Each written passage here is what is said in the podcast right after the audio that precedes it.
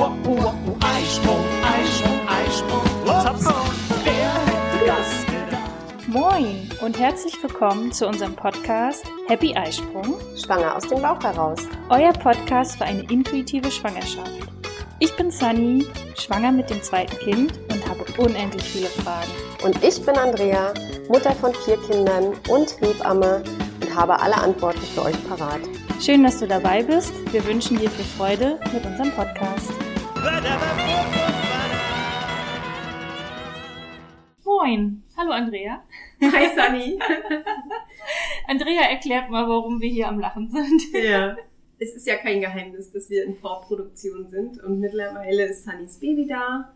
Wir haben letzte Woche, vorletzte Woche, ne? Ja, genau. Vor anderthalb Wochen. Ja, genau. Ja, genau. Ist er geboren Mhm. und hängt gerade an der Brust und Sunny kann sich überhaupt nicht konzentrieren, weil gerade die ganzen Stillhormone ähm, sie überfluten. Genau, und deswegen übernehme ich das jetzt einfach mal. Ja. Ähm, wenn Sunny fertig ist, kann sie ihre ganzen Fragen stellen. So, da ja alles noch ganz präsent und ganz frisch ist, haben wir uns überlegt, heute mal über die einzelnen Geburtsphasen, also über die Geburt zu sprechen und ja, wollen uns da mal so ein bisschen auf die einzelnen Phasen der Geburt beziehen, dass man vielleicht auch als Frau eine Möglichkeit hat, vielleicht ein bisschen zu erkennen, wo man gerade steht, wo man gerade ist, ja, und Verständnis dafür hat, wie Geburt funktioniert. Genau, Ja. richtig. Und ähm, ja, jetzt bin ich wieder konzentriert. Der Kleine ist fertig. Genau, und dann die allererste Frage, wie merke ich, dass es losgeht? Dass es wirklich äh, die Geburt einsetzt? Was sind so die ersten Anzeichen? Also Geburten können unterschiedlich losgehen. Was vielleicht kurz vor der Geburt ist, manche Frauen werden so ein bisschen unruhiger, werden ein bisschen so ein oder zwei Tage vorher oder auch an dem Tag, wo es losgeht, entwickeln die so eine Nervosität. Die spüren Mhm. schon, dass irgendwas sich hormonell da auch ein bisschen verändert. Die sind so ein bisschen ruhelos. Mhm. ähm, haben so eine, ja, das werden wir jetzt öfter mal hören in den nächsten Folgen. Und sind so ein bisschen ruhelos und ein bisschen, ähm, ja, spüren schon, es verändert sich jetzt ein bisschen was. Ne? Mhm. Oder manche haben auch, dass der Schleimpropf, der sogenannte, der den Muttermund ja noch verschließt, vielleicht abgeht. Das können schon so ein paar Hinweiszeichen sein. Mhm. Muss aber auch alles nicht. Ne? Und dann kann, können Geburten halt zum einen mit Wehen losgehen und zum anderen auch mit einem Blasensprung. Mhm. Das würde man dann einen vorzeitigen Blasensprung nennen. Da hört man natürlich detailliertere Sachen jetzt auch äh, bei seinen Hebammen im Geburtsvorbereitungskurs. Da will ich jetzt auch gar nicht so ganz genau drauf eingehen. Aber so der Klassiker oder bei sehr vielen Frauen ist ja der Fall, dass es, ähm, dass die Geburt mit Wehen startet. Und Mhm. da ist immer das typische, die typische Frage, ja, wie merke ich dann, wann sind es die richtigen Wehen, wann soll ich losfahren? Und ich glaube, das war dir dann wichtig zu hören, ähm, wie ist denn das mit den einzelnen Geburtsphasen? Mhm. Und was ich heutzutage immer wieder sehe, dass die Frauen halt äh, viel, viel zu früh im Krankenhaus sind Mhm. und im Kreissaal sind. Ne? Also man muss ja davon ausgehen, die meisten Frauen äh, bekommen ihre Babys ja im Krankenhaus. Mhm. Ne? Wir haben ja eher eine kleine, also in Deutschland eine kleinere Anzahl an Hausgeburten oder Praxisgeburten, Geburtshausgeburten. Und so dass doch sehr viele Frauen, also der Löwenanteil eigentlich, äh, ins Krankenhaus fahren. Mhm. Und ja, ich weiß nicht, heutzutage in unserer Gesellschaft äh, ist es natürlich so, dass die Frauen auch extrem fokussiert sind und wenn sie dann so die ersten fünf Wehen, jetzt mal ein bisschen überspitzt, zu Hause hatten, äh, machen die sich dann auch schon gleich voller Vorfreude auf in die Klinik und ähm, Mhm. sind da eigentlich oftmals noch viel, viel zu früh. Und wie ist das denn in der Klinik? Wird der Mann gleich aufgenommen oder wird man da auch mal wieder nach Haus geschickt? Also das kommt ganz drauf an. Also natürlich, wenn du da mitten in der Nacht ankommst und vielleicht dann doch schon ein bisschen schnaufender, hustender bist, ähm, werden sie dir vielleicht auch anbieten, dass du nochmal dort bleiben kannst. Hängt vielleicht auch ein bisschen vom Fahrtweg ab. Es gibt Mhm. auch Frauen, die einfach sehr unsicher sind und nicht ständig äh, hin und her fahren wollen. Ähm, was aber auch sehr typisch ist und gerade beim ersten Kind, wenn man dann so aufgeregt ist Ja. und sich auf den Weg gemacht hat in die Klinik, ähm, kann es auch sein, dass die Venen dann auch erstmal weg sind, ne? vor lauter Mhm. Aufregung. Ähm, Ja, okay. ja, die Venen werden ja durch ein Hormon gesteuert, das ist das sogenannte Oxytocin, unser Liebes- und Bindungshormon. Mm, Und Oxytocin ist halt extrem störanfällig. Ne? Und es kann sein, dass die Frau vielleicht tatsächlich zu Hause schon Wehen hatte, die auch so die Tendenz hatten, regelmäßig zu werden. Mhm. Und dann macht sie sich auf den Weg ins Krankenhaus, hat einen Ortswechsel, muss Auto fahren, Mhm. also, oder der Partner, aber man sitzt ja trotzdem daneben. Ähm, dann wird man dort in der Klinik in Empfang genommen, dann werden vielleicht noch ein paar Routineuntersuchungen gemacht und dann ist man schon wieder raus, Mhm. ne, weil man sehr viele Vorgänge hatte, äh, wo man vielleicht dann auch gestört ist in seiner Ruhe, in seiner Konzentration. Mhm. Und da kann es auch sein, dass Oxytocin eingestellt wird und nicht mehr produziert wird und Ja. die, die Geburt erstmal quasi eine Pause einlegt. Du hast ja gesagt, es gibt ja auch vorher schon mal so sogenannte Übungswehen Ja, äh, zu den dann Wehen, die auch auf die Geburt vorbereiten. Den Ja. Unterschied merke ich oder? ja. Auf jeden Fall. Also die Übungswehen haben die Frauen ja in den letzten Wochen der Mhm. Schwangerschaft. Ne? Das kann mal sein, dass es abends mal ein bisschen zieht, ein bisschen drückt, ähm, äh, dass man so einen Druck nach unten hat, Mhm. äh, aber noch nichts klar definierbares. Es, ist, es fühlt sich noch nicht an wie richtige Wehen. Mhm. Wie spürt man jetzt Wehen? Wehen äh, empfinden die Frauen sehr unterschiedlich. Äh, Das kann so ein bisschen so sein wie Menstruationsschmerz, dass Mhm. man ein Ziehen im unteren Bauch hat, in der Leiste hat. Ähm, manche Frauen haben aber auch Wehen häufig im Rücken. Mhm. Ne? Das ist sehr, sehr unterschiedlich. Die Übungswehen, die kommen mal für ein, zwei Stunden oder öfter mal über den Tag verteilt, aber so wenn wir in Bewegung sind oder in unserem normalen Alltag nachgehen, spüren wir die manchmal gar nicht. Viele Mhm. Frauen muss man fast darauf hinweisen, guck mal, das war jetzt eine Übungswehe und dann sagen die Frauen sehr häufig, ach, ich dachte, mein Kind hat sich gedreht.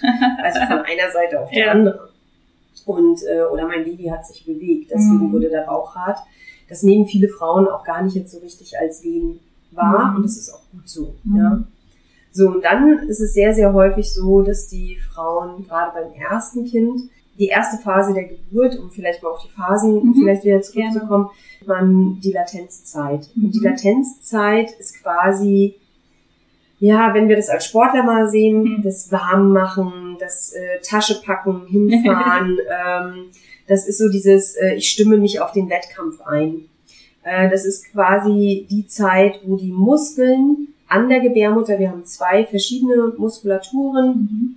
die laufen sich so miteinander warm. Die Mhm. koordinieren sich. Okay. Und erst wenn äh, diese Muskelfasern ähm, gut getaktet sind und gleichmäßig arbeiten, erst dann geht es über in richtige Geburtswehen. Mhm. Und ganz charakteristisch ist für die Latenzzeit, dass ähm, die Wehen in sehr unterschiedlichen Abfolgen kommen. Also Mhm. sie sind auch längst noch, also wobei manche Frauen empfinden die Latenzwehen tatsächlich als fast unangenehmer als die Geburtswehen Okay. weil äh, und häufig natürlich in der Klinik, weil äh, die Frauen dann immer wieder äh, kommen, die Hebamme guckt und sagt, nee, das ist noch nichts, das ist Mhm. noch nichts und dann ist man entwickelt sich da irgendwann so ein Frust, weil man denkt, ja, aber ich habe doch Wehen, Mhm. ja. Aber ganz charakteristisch ist für die Latenzwehen, äh, dass sie nicht gleichmäßig kommen die Mhm. kommen überhaupt nicht geordnet. Und äh, das ist, ich, ich sag mal, bei der Geburt ist es so, das ist ein bisschen wie beim Drachenbootrennen. Also wir hier an der Ostsee kennen das. Äh, Mhm. oder wenn du in einem Kajak sitzt, müssen schon alle gleichmäßig die Paddel ziehen. Da gibt's auch immer einen, der vorne sitzt und mit der Trommel den Ton angibt. Mhm. Und nur wenn die Muskelfasern wirklich immer getaktet gleichmäßig ziehen, dann kommt man vorwärts. Mhm. Ja, sonst würde man auf der Stelle stehen und man könnte, also das Drachenboot würde sich nicht bewegen. Mhm. Und so ist es im Grunde bei der Geburt auch. Nur wenn die Muskelfasern exakt immer gleichmäßig ziehen, öffnet sich der Muttermund.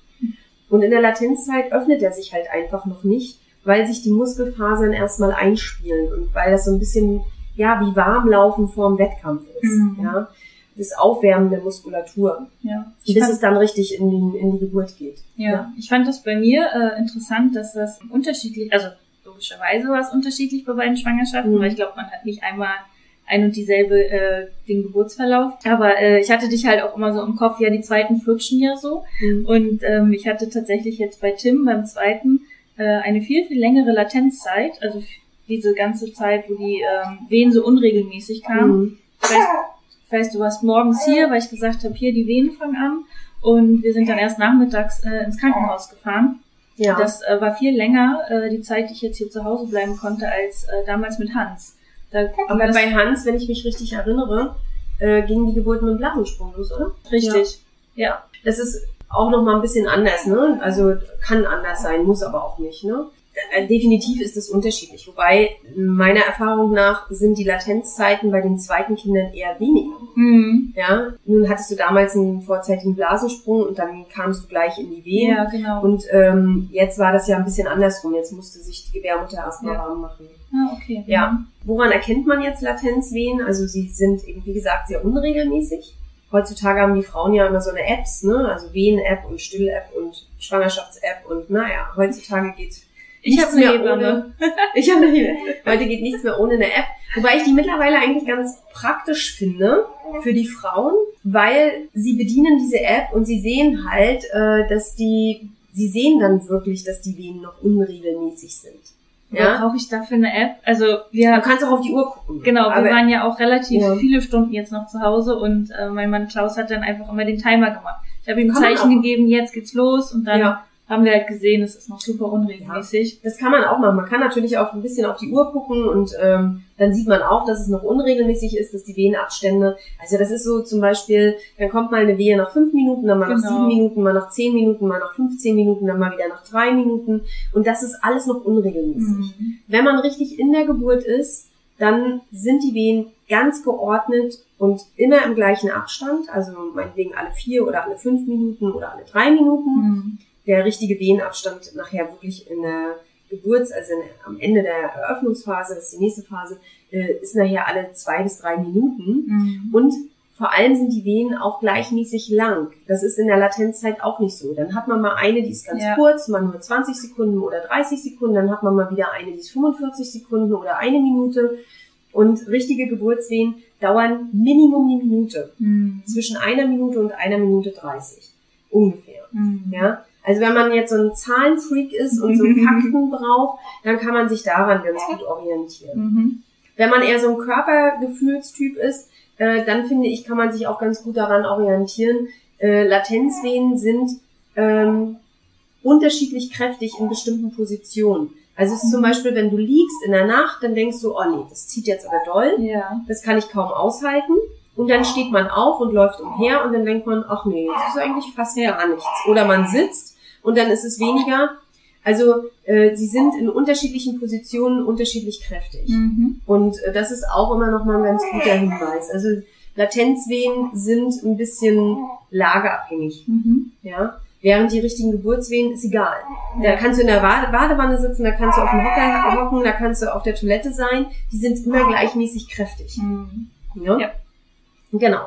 Also das ist so die Latenzzeit. Da kann man noch mal, die, da kann es auch sein, dass die Venen vielleicht zwischendurch auch noch mal aufhören, dass man noch mal ein, zwei Stunden schlafen kann, dass man noch mal ein bisschen ruhen kann. Das empfehle ich auf jeden Fall Mhm. den Frauen. Wenn du noch ruhen kannst, dann Ruhe. Und dann sei noch entspannt. Du musst jetzt noch nicht gleich alle verrückt machen und äh, Mhm. losfahren und ähm, du hast noch Zeit. Also gerade wenn die Wehen eben so unregelmäßig sind. Mhm. Was man gut machen kann, ist vielleicht mal in die Badewanne gehen, dass Mhm. man einfach mal guckt, geht das jetzt in Richtung Geburt? Äh, werden die Wehen vielleicht kräftiger? Ja, und lohnt es sich dann auch nachher so langsam den Weg in die Klinik anzutreten? Mhm. Weil in der Badewanne gehen die Wehen in der, Latenz, in der Latenzzeit eher weg, Mhm. wenn es noch keine richtigen Geburtswehen sind.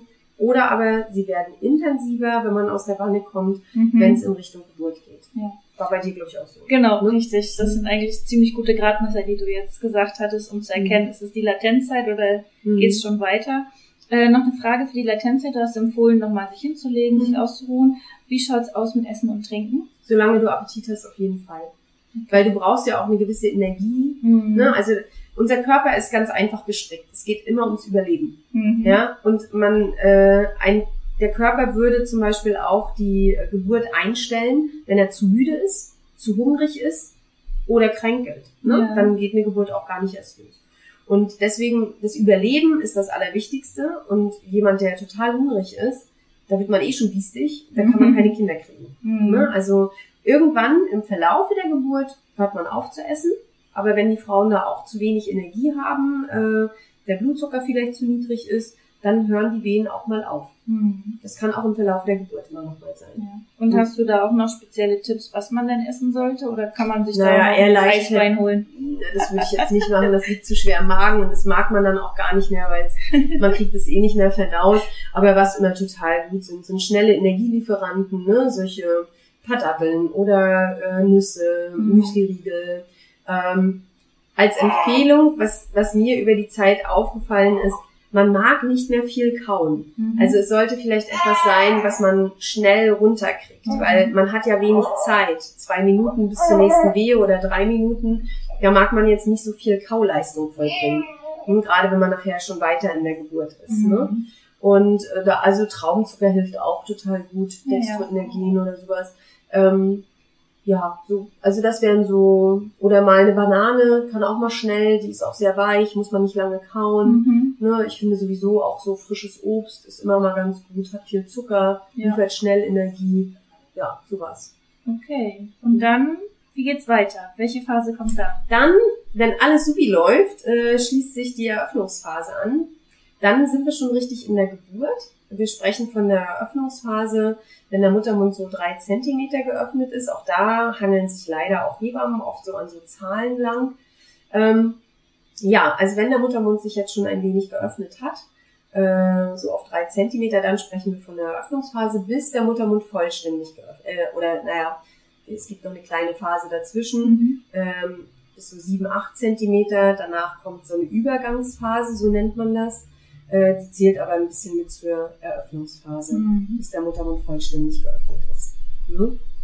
Ja, und das ist die Zeit, wo wirklich, ähm, ich sage ja immer in meinen Kursen, man muss sich die Gebärmutter vorstellen, äh, wie ein Rollkragenpullover. Ne? Der, Im Pullover ist der Kind, ist das Baby und der Rollkragen ist der Muttermund. Mhm. Ne? Und äh, ja, das ist eben quasi, dann zieht sich der Pullover über den Kopf des Kindes drüber, also der Rollkragen, und Mhm. öffnet sich halt langsam. So kann man sich das vielleicht bildlich mal vorstellen.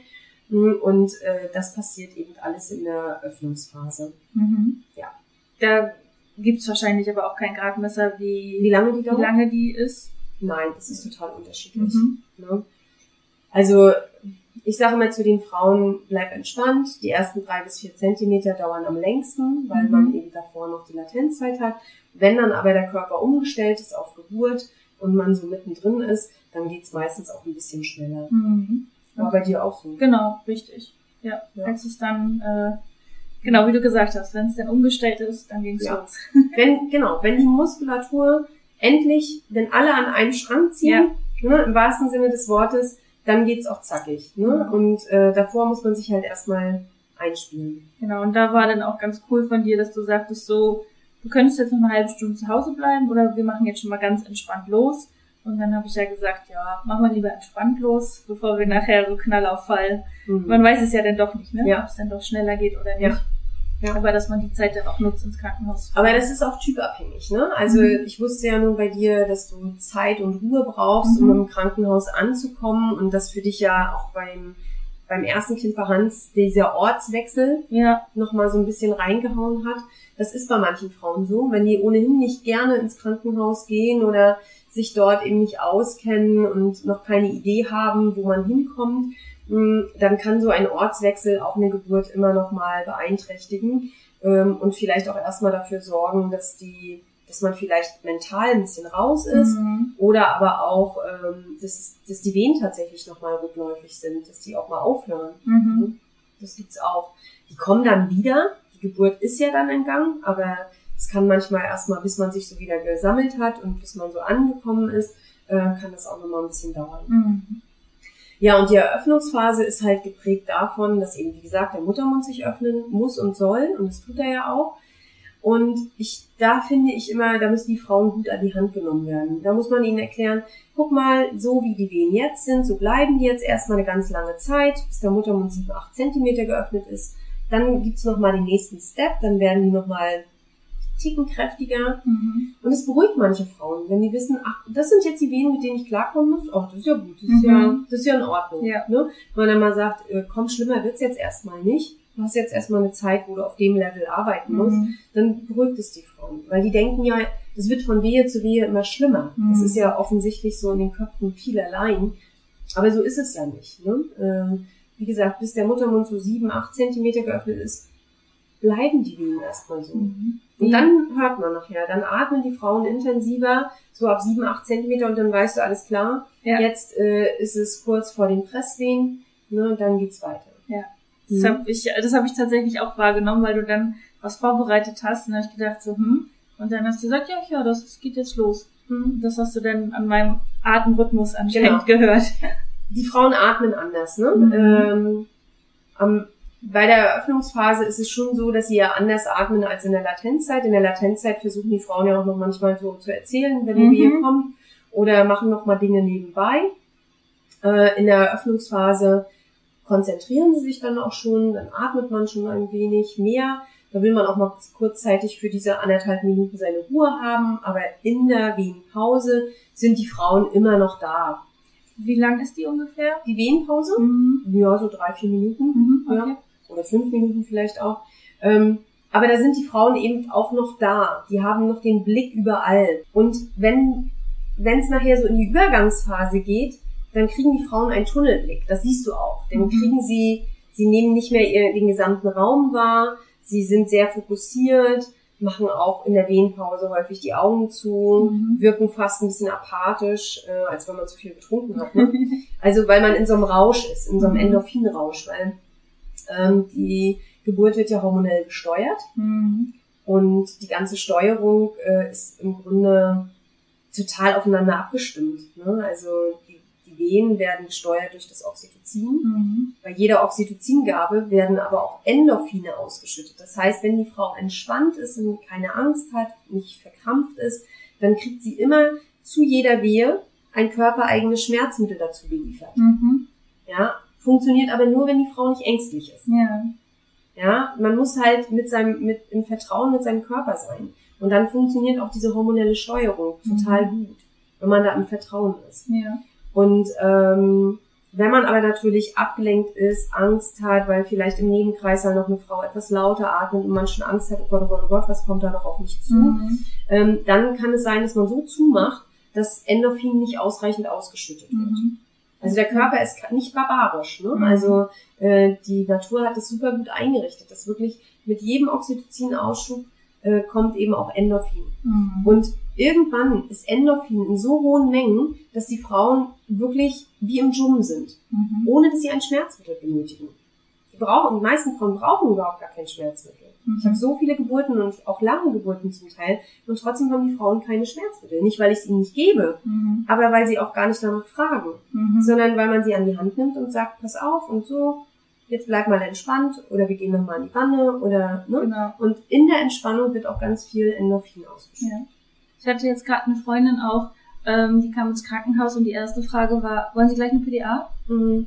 Die wurde noch nicht mal untersucht oder irgendwas. Und dann kam gleich diese Frage, wo ich dachte, oh, wie schade. Lass sie doch erstmal machen. Und äh, weil, gerade so beim ersten Kind, wo Ja. du ja überhaupt gar keine Ahnung hast, da wird dir gleich diese Frage äh, Ja. vorgesetzt. Ja, und das su suggeriert ja auch, hey, das wird noch richtig, Genau. richtig schlimm. Wenn du jetzt schon. nicht was nimmst, dann Ja. kommst du da nicht durch. Ich habe interessanterweise am Wochenende eine Geburt gehabt, die hatte auch eine sehr lange Latenzzeit, also fast einen ganzen Tag. Mhm. Ähm, wir sind dann spät abends in die Klinik gefahren und am Morgen kam das Kind, also ganz klassisch. Tagsüber Latenzzeit, abends wurden die Wehen kräftiger. Wir sind in die Geburt gegangen und wir sind durch die Nacht, es war das erste Baby, Mhm. wir sind durch die Nacht durchgegangen und morgens gegen sechs oder so kam das Kind. Mhm. Und ich war gestern das erste Mal zur Wochenbett, zum Wochenbettbesuch und wie ich das dann immer so mache, hast du die Geburt schon verarbeitet, Mhm. ne? Und äh, frage nochmal nach und da hat der Mann zu mir gesagt, total witzig, alle zu Hause, also alle Frauen in der Familie und Freundinnen sind davon ausgegangen, dass sie eine PDA bekommen hat. Da habe ich gesagt, aber warum denn? Ja, das hat er sich auch gefragt. Ähm, also jeder hat sie angesprochen und hat gefragt, wie war es denn mit der Spritze? Wie war es denn mit dieser PDA? Ach, echt? Ja, Krass. die haben dann immer gesagt, nee, wir hatten aber gar keine. Mhm. Ne? Also sie brauchten es auch, zu keinem Zeitpunkt brauchte sie irgendwelche Unterstützung durch äh, Medikamente, obwohl sie sehr lange schon wach war Mhm. und äh, schon lange gearbeitet hat. Aber sie hat es super gemacht. Mhm. Und das ist immer dieses, wenn ich Vertrauen habe in den Körper, ja, ja, vor allem in den Körper, dass der das kann. Naja, und jeder hat ja auch ein anderes Schmerzempfinden, ne? Von daher, diese Eingangsfrage, du bist nur mal gerade mit dem Fuß im Kreissaal, wollen Sie eine PDA, anstatt diese Frau mal kennenzulernen. Ich weiß nicht, ob das mit dem Schmerzempfinden. Also meine Erfahrung zeigt mir, dass gerade die Frauen, die immer sagen, oh, ich bin total schmerzempfindlich, die machen das richtig, richtig gut. Ah, okay. Ja. Und die, die sagen, äh, ich bin total tough, ich nehme nie Schmerzmittel, Mhm. das sind manchmal die, die Gib mir dann, was. genau, die dann ein bisschen in Panik geraten. Mhm. Ähm, weil, und da, da sind wir uns, glaube ich, alle einig, ich habe vier Kinder geboren, du jetzt zwei. Es ist nicht schmerzfrei. Und es braucht einem keiner erzählen. Definitiv. Und ich, ich, ich kann auch die Frauen nicht anlügen. Und egal, wie du dich vorbereitest, eine Geburt ist einmal durch die Hölle gehen und wieder zurück. Man kriegt es hin. Und es ist alles machbar, Ja. weil wir eine super gute hormonelle Steuerung haben. Und du hast es vielleicht gemerkt, dass man, das macht eben auch diese massive Endorphinausschüttung, dass die Frauen richtig in einem Tunnel sind Mhm. dass sie funktionieren. Man kann das vielleicht vergleichen mit einem Schockzustand bei einem zum Beispiel Verkehrsunfall. Wenn dir was Schlimmes passiert ist, meinetwegen der Arm hängt nur noch, weil du Mhm. den schlimm gebrochen hast, du spürst den Schmerz nicht. Mhm. Das macht der Körper aber extra, damit du erstmal funktionierst, Genau, richtig. wenn du in so einem Schock bist. Ne? Und äh, dann funktionierst du erstmal in solchen extremen Situationen. Und so ist es bei der Geburt auch ein Stück weit. Mhm. dass der Körper funktioniert. Und manche Frauen haben, sind so abgeschossen durch ihr körpereigenes Endorphin, die sagen dann immer, oh Gott, jetzt wird's mir auch noch schwindelig. Dann Mhm. sage ich immer, bleib ganz ruhig, das ist völlig normal. Du hast wahnsinnig viele Endorphine, die jetzt ausgeschüttet werden. Es ist einfach nur zur Schmerzlinderung. Ja. Ne? Und man kriegt dann auch drumherum nicht mehr viel mit. Mhm. Wie du jetzt bei Ja. dieser Geburt. Wie, wer ist er denn? Der Arzt. ne? Also man, man ist so in seinem Dschum und ist so fokussiert und in seinem Tunnel durch dieses viele Endorphin, ähm, dass man äh, viele Dinge außenrum gar nicht mehr mitkriegt. Mhm. Man ist so in seinem, ja, in seinem Tun. Man hat keinen Blick mehr für rechts und links. Und das ist genau richtig, weil man soll ja jetzt auch abliefern. Ja. Genau, und das ist die, ähm, die Eröffnungsphase. So, diese kleine Übergangsphase bei 7, 8 Zentimetern, das ist eben so die Endphase der Eröffnung. Mhm. Ähm, da kommt man in den Tunnel Mhm. Ne? Und dann mit einmal passiert was Unglaubliches. Man ist schon so müde und so im Dschum. Ne? Es ist ja so ein bisschen wie alles ist weich gemacht da oben in der Birne. Mhm. Man ist so wie in, in so einem Wa in Watte gepackt. Äh, und dann mit einmal soll man jetzt, aber man spürt ja schon, das Kind schiebt nach unten. Mhm. Ja, auch das hört die Hebamme. Man muss da nicht untersuchen. Mhm. Mit einmal hört sich das Atmen nochmal wieder anders an. Mit einmal atmen die Frauen drückender. Mhm. Ja, und wenn man dabei ist und die beobachtet, merkt man ähm, jetzt, ne, oft, ich glaube, bei dir habe ich auch gesagt, ah, jetzt ist der Muttermund vollständig geöffnet, jetzt, äh, Ich so, hä, woher weiß sie das ja doch gar nicht untersucht. nee, ich, nee, muss man auch nicht. Und ich mag auch immer nicht so viel untersuchen, Ja. aber man sieht es ja auch, ne, äh, und du hörst es auch als Hebamme, ne, und dann habe ich dich, glaube ich, auch gefragt, drückt das schon? Ich habe gehört, das drückt schon ein Mhm. bisschen. Erst konntest du es nicht ganz spüren, aber in den nächsten zwei Ja. Wehen hast du dann gemeint, ja, ja, alles klar, es drückt, ja. Ne? Und man hört es eigentlich schon, da weiß die Frau das noch nicht, hörst du das als Hebamme auch am Atmen. Mhm. Und das ist dann die Austreibungsphase. Und da macht die Natur auch was, was ich super genial finde. Sie schießt Adrenalin. Mhm. Ja, mit einmal sind die Frauen, haben die, auch wenn die vorher müde kaputt in den Seilen hängen und schlafen möchten, ähm, mit einmal kriegen die Kräfte. Mhm. Und das hast du mir gesagt, das ging ja in der Badewanne nicht so richtig gut. Mhm. Habe ich dich nochmal rausgeholt und hast Ja. gesagt, krass, dass ich das schaffe, noch Ja. ähm, auszusteigen und wie viel Kraft ich habe. Ja, man hat. Aber weil eben so wahnsinnig viel Adrenalin Mhm. ausgeschüttet wird. So viel wie noch nie zuvor in deinem Leben. Ja. Und das ist ja auch der Grund, warum die Frauen nach der Geburt so irre wach sind. Mhm. Man möchte vor der Geburt oder während der Geburt möchte man irgendwann nur noch schlafen, Mhm. man ist müde, man ist kaputt durch das, durch die Endorphine. Und wenn das Baby dann da ist, sind die Frauen wie angeknipst. Die sind Mhm. wie ein kleines Duracell-Männchen, ja. Ähm, und sie können auch in den nächsten drei Tagen nicht mehr schlafen. Und ich glaube, das hat die Natur auch eingerichtet. Ähm, nun ist es ist ja kein Geheimnis, dass man die Babys in den ersten Tagen noch mal ein bisschen, gerade die ersten 24 Stunden, auch noch mal ein bisschen genauer beobachten muss, Mhm. weil sie zum Teil auch noch ein bisschen mehr Fruchtwasser spucken. Ähm, und keine Mutter schläft. Die Männer schlafen, die schnarchen. Aber die, die Mütter liegen vor ihren Kindern und haben die Augen weit aufgerissen. Und selbst wenn sie so ein bisschen überdüseln, sobald das Baby einen Mucks macht, ist man sofort wieder da. Ja. Und das ist so, sind die Nachwirkungen des Adrenalins. Man ist wie angeknipst, man ist noch wach, man ist noch präsent für sein Kind. Ja. Die armen Männer haben halt die Hormone nicht von uns. Ist so, ist so. Deswegen sehen manchmal die Geburten auch für Männer viel schlimmer aus als für Frauen. Mhm. Ich fand, ich fand zum Beispiel, wenn man es selbst tut, ist es gar nicht so dramatisch. Mhm. Wenn man daneben steht, ist es viel schlimmer. Ich kenne beide Seiten. Mhm. Ja? Und ich fand zum Beispiel, das allererste Mal ist mir das passiert, dass ich eine Freundin, da habe ich eine Freundin begleitet zu einer Geburt. Und da fand ich, weil sie mir auch natürlich nahe steht, fand ich es total schlimm. Mhm. Ne? Es war gar nicht. Es war Ja. eine ganz normale Geburt. Aber es für einen Außenstehenden und gerade dann, wenn es das Liebste ist, was man hat, Mhm. sieht es für die Männer manchmal auch viel schlimmer aus, als es für die Frauen spürbar ist. Ne? Ja, und darf ich das vielleicht fragen? Das war ja, glaube ich, schon was sehr Besonderes in deinem Leben, wo du deine Tochter ja begleitet hast und deine Enkeltochter zur Welt kam. Mhm. Wie war das da für dich? Schlimm. Ja. Nein, es war nicht schlimm. Ähm, man muss dazu sagen, dass sie hatte eine relativ lange Geburt hatte. Sie hatte ähm, einen Blasensprung und äh, dann kam am, also in der Nacht und dann kam am nächsten Tag, so langsam über den Tag verteilt, die ersten Latenzwehen.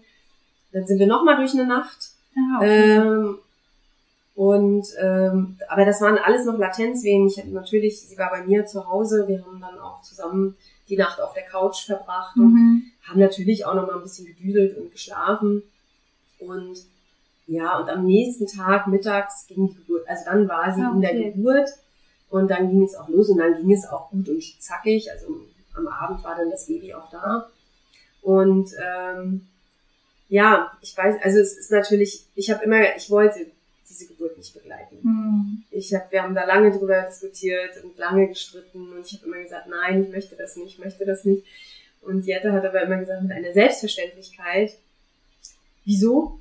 Ich gehe da hin und dann kriege ich mein Kind und es wird alles ganz normal und du musst dir keine Sorgen machen. Mhm. Und so war es im Grunde auch. Mhm. Ja. Aber ich mit meinem Hebammenkopf habe natürlich gedacht, oh nein, und wenn dann was ist, ich möchte nicht eine Entscheidung treffen bei meiner Tochter. Mhm. Also es war eine sehr, sehr besondere Situation, weil ich nicht nur die werdende Oma war, sondern Mhm. eben auch immer noch Hebamme und die Verantwortung für diese Geburt hatte. Und, aber es war super schön, es war eine tolle Geburt, auch wenn sie lange gedauert hat. Mhm. Und ähm, ja, es ging auch alles super, super gut.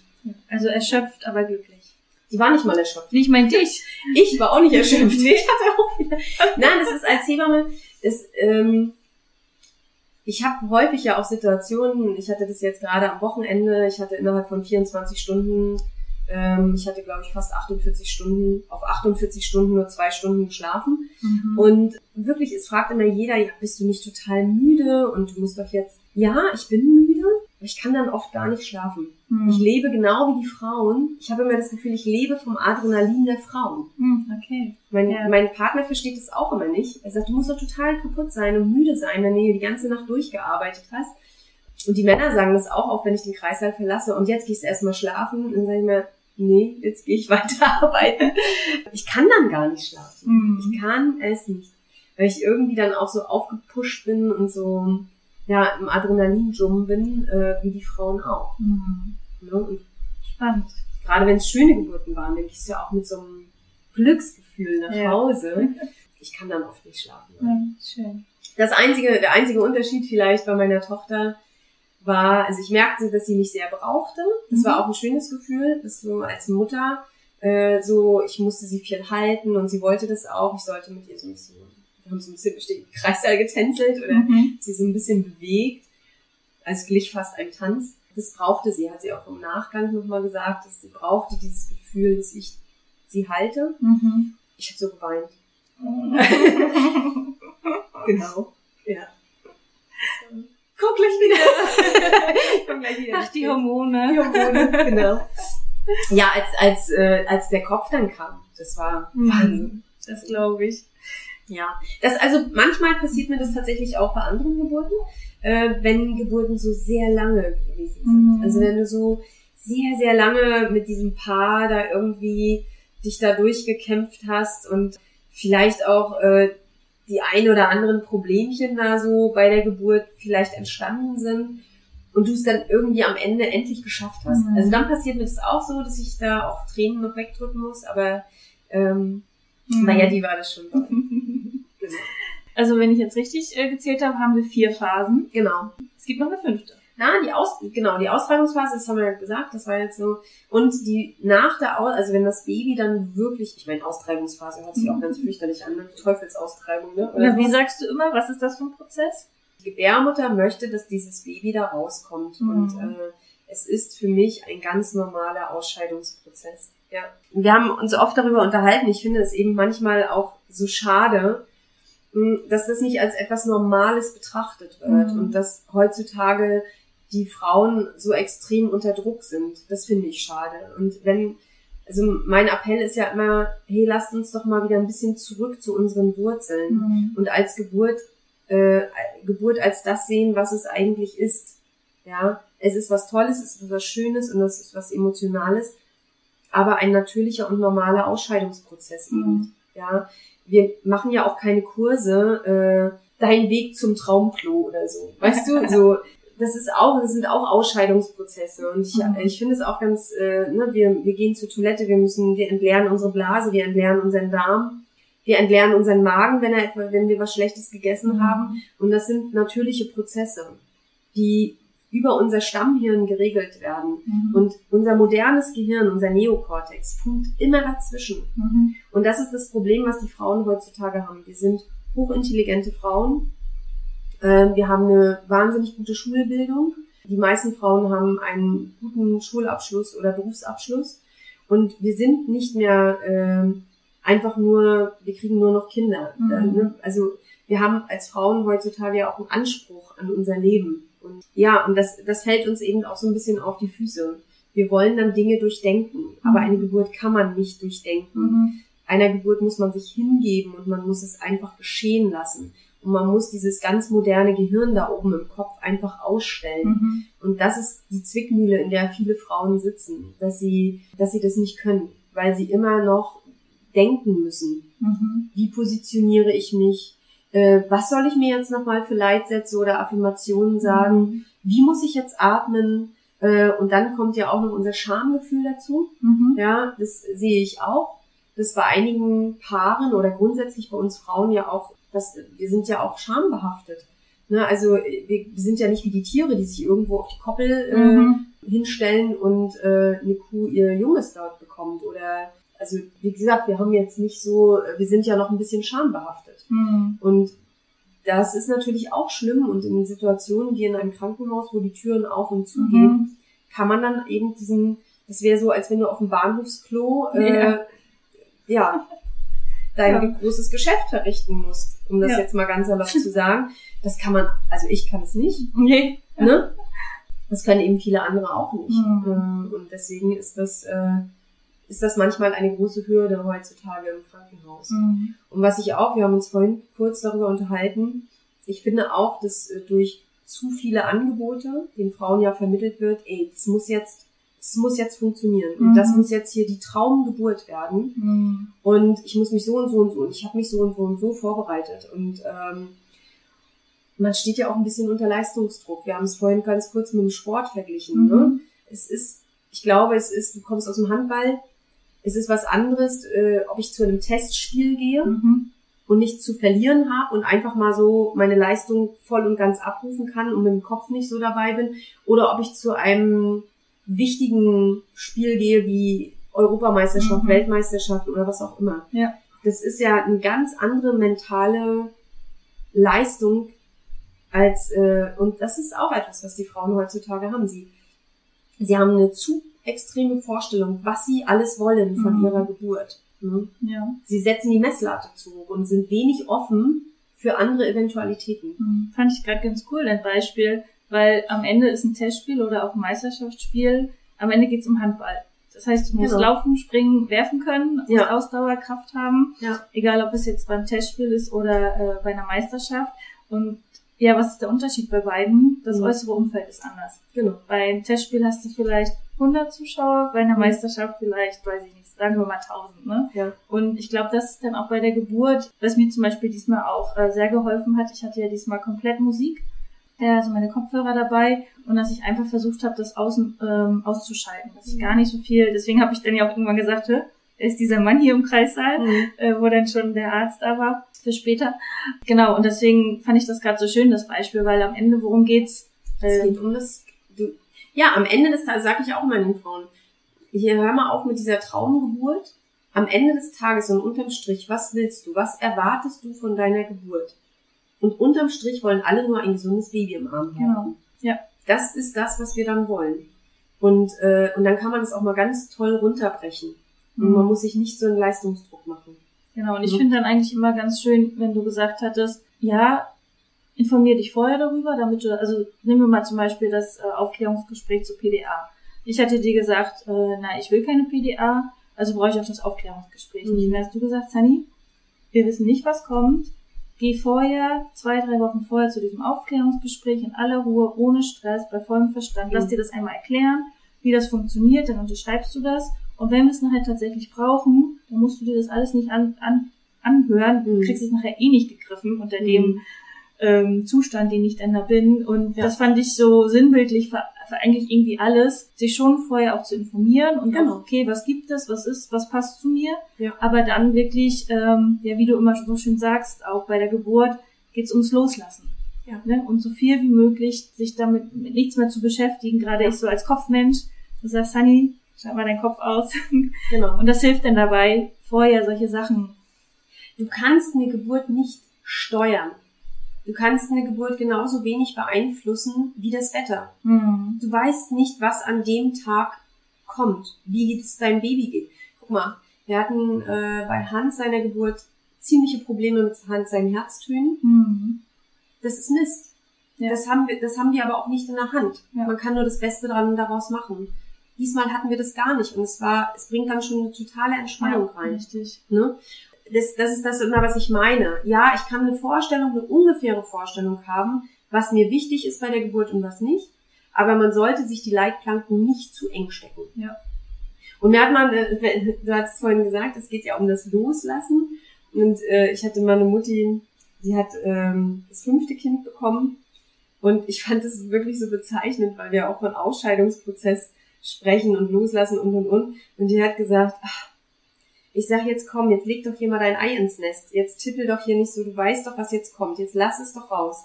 Und sie hat immer gesagt, ja, das ist aber so ein bisschen wie mit Kotzen. Man, man weiß, ne, man weiß, es geht einem danach besser, aber man, man weiß, was, dass es ein komischer Moment ist und dass man den eigentlich nicht will. Und, aber irgendwann kann man es auch nicht mehr zurückhalten, dann kommt es einfach. Und so, und da habe ich gedacht, ja, genau, genau. Das spüren wir alle, ne? Man denkt immer, ah, nee, geht noch, ich will nicht, ich will nicht. Ja. Und dann mit einmal schießt es aus einem raus Ah, und danach ist besser. Erleichterung. Und Ja. dann ist besser. Und so ist es im Grunde bei einer Geburt auch. Ja. Ja. Ja. Dieses Rauslassen und Loslassen und nicht mehr irgendwelche Dinge zu durchdenken, wie stehe ich jetzt hier und oh, was soll mein Mann jetzt denken und oh Gott, und wenn da noch Stuhlgang kommt und da, gerade beim ersten Kind, die Frauen denken und denken und denken, die denken sich die ganze Geburt kaputt. Mhm. Ne? Und das ist auch immer eine ganz, äh, ein, ja, eine ganz, ganz große Message. Bitte, bitte, lass die Köpfe zu Hause. Wir brauchen den Neokortex nicht im Kreis haben. Ja. ja. Reicht, wenn man das Stammhirn mitbringt, also hier so ab Hals abwärts. Ne? Gut. Und wenn Ja. wir dann, wenn wir losgelassen haben, Genau, dann, Dann- kommt die Ausbildungsphase. Da muss man aber auch nochmal loslassen. mhm. Da hattest du diesmal fast ein bisschen mehr Schwierigkeiten. ähm, äh, dann, also wenn das Baby dann geboren ist, dann kommt die Nachgeburtsphase. Das ist der Moment, wo die Gebärmutter sich nochmal zusammenzieht, wo sich der Mutterkuchen ablösen muss Mhm. und wo man quasi dann nochmal den Mutterkuchen ausscheidet. Die Gebärmutter ist ja noch nicht ganz leer nach Mhm. der Geburt des Kindes. Da ist ja noch der Mutterkuchen, der das Baby die ganze Zeit versorgt hat. Und äh, dann zieht sich irgendwann nochmal die Gebärmutter richtig zusammen. Da hattest du diesmal ein bisschen mehr mit zu tun. Und, äh, Yep. und dann äh, kommt noch der Mutterkuchen. Ja. Und das ist dann die Nachgeburtsphase. Ja. Ja, also diese Nachwehen keine Ahnung, wer die erfunden hat und warum die von Kind zu Kind anscheinend ja mehr werden. Also Ja. zumindest vom ersten zum zweiten. Habe Auch zum deutlich. dritten und zum vierten. Das ist eine stetige Steigerung tatsächlich. Aber gut, auch das wird Mutter Natur sich so äh, ausgedacht Ja, haben. das hat auch einen Grund. Das hat tatsächlich einen Grund, weil die Gebärmutter äh, beim zweiten, dritten, vierten Kind, die muss mehr arbeiten, damit die sich, damit die so schnell klein wird. Das, ist, das dient ja der Blutstoppung. Hm. Ne? Also die Gefäße sollen ja komprimiert werden, wenn die Gebärmutter sich zusammenzieht, damit es nicht so nachblutet. Mhm. Ne? Ja. Mhm. Okay. Dann nehme ich die in Kauf. ja. Mittlerweile sollte es besser genau, jetzt ist auch wieder alles gut, aber ich dachte echt, die Stunde danach, Alter, was ist denn das? Kommt da noch ein zweites oder. Mhm. warum habe ich noch Mhm. so eine Kontraktion? Mhm. Dann freu dich aufs dritte. Klaus. okay, Ja. das war mal die Geburt. Ja. Sehr Im, schön. Im Schnelldurchlauf. Ja, vielen Dank auch wieder für deine Bilder mit dem Drachenboot zum Beispiel. Fand ich sehr cool. Ja, vielen Dank. Gerne. Und dann äh, hören wir uns beim nächsten Mal. Mal gucken, worüber wir da denn reden. Ja. Und was Tim dann zu sagen hat. War doch ganz brav jetzt. hat er ganz gut, ne? Ja. Okay, danke Andrea. Gerne. Ciao. Wir freuen uns, dass du auch heute zugehört hast. Wir hoffen, du konntest auch aus dieser Folge interessante Impulse mitnehmen. Gib uns gerne Feedback oder stelle uns weitere Fragen an. Frage at happy-eisprung.de oder schau gerne auch in unserer Facebook-Gruppe vorbei. Die heißt Schwangerschaft, natürlich gesund, glücklich wir. Bis zur nächsten Folge, wenn es wieder heißt Happy Eisprung. Schwanger aus dem Bauch heraus. Ahoi!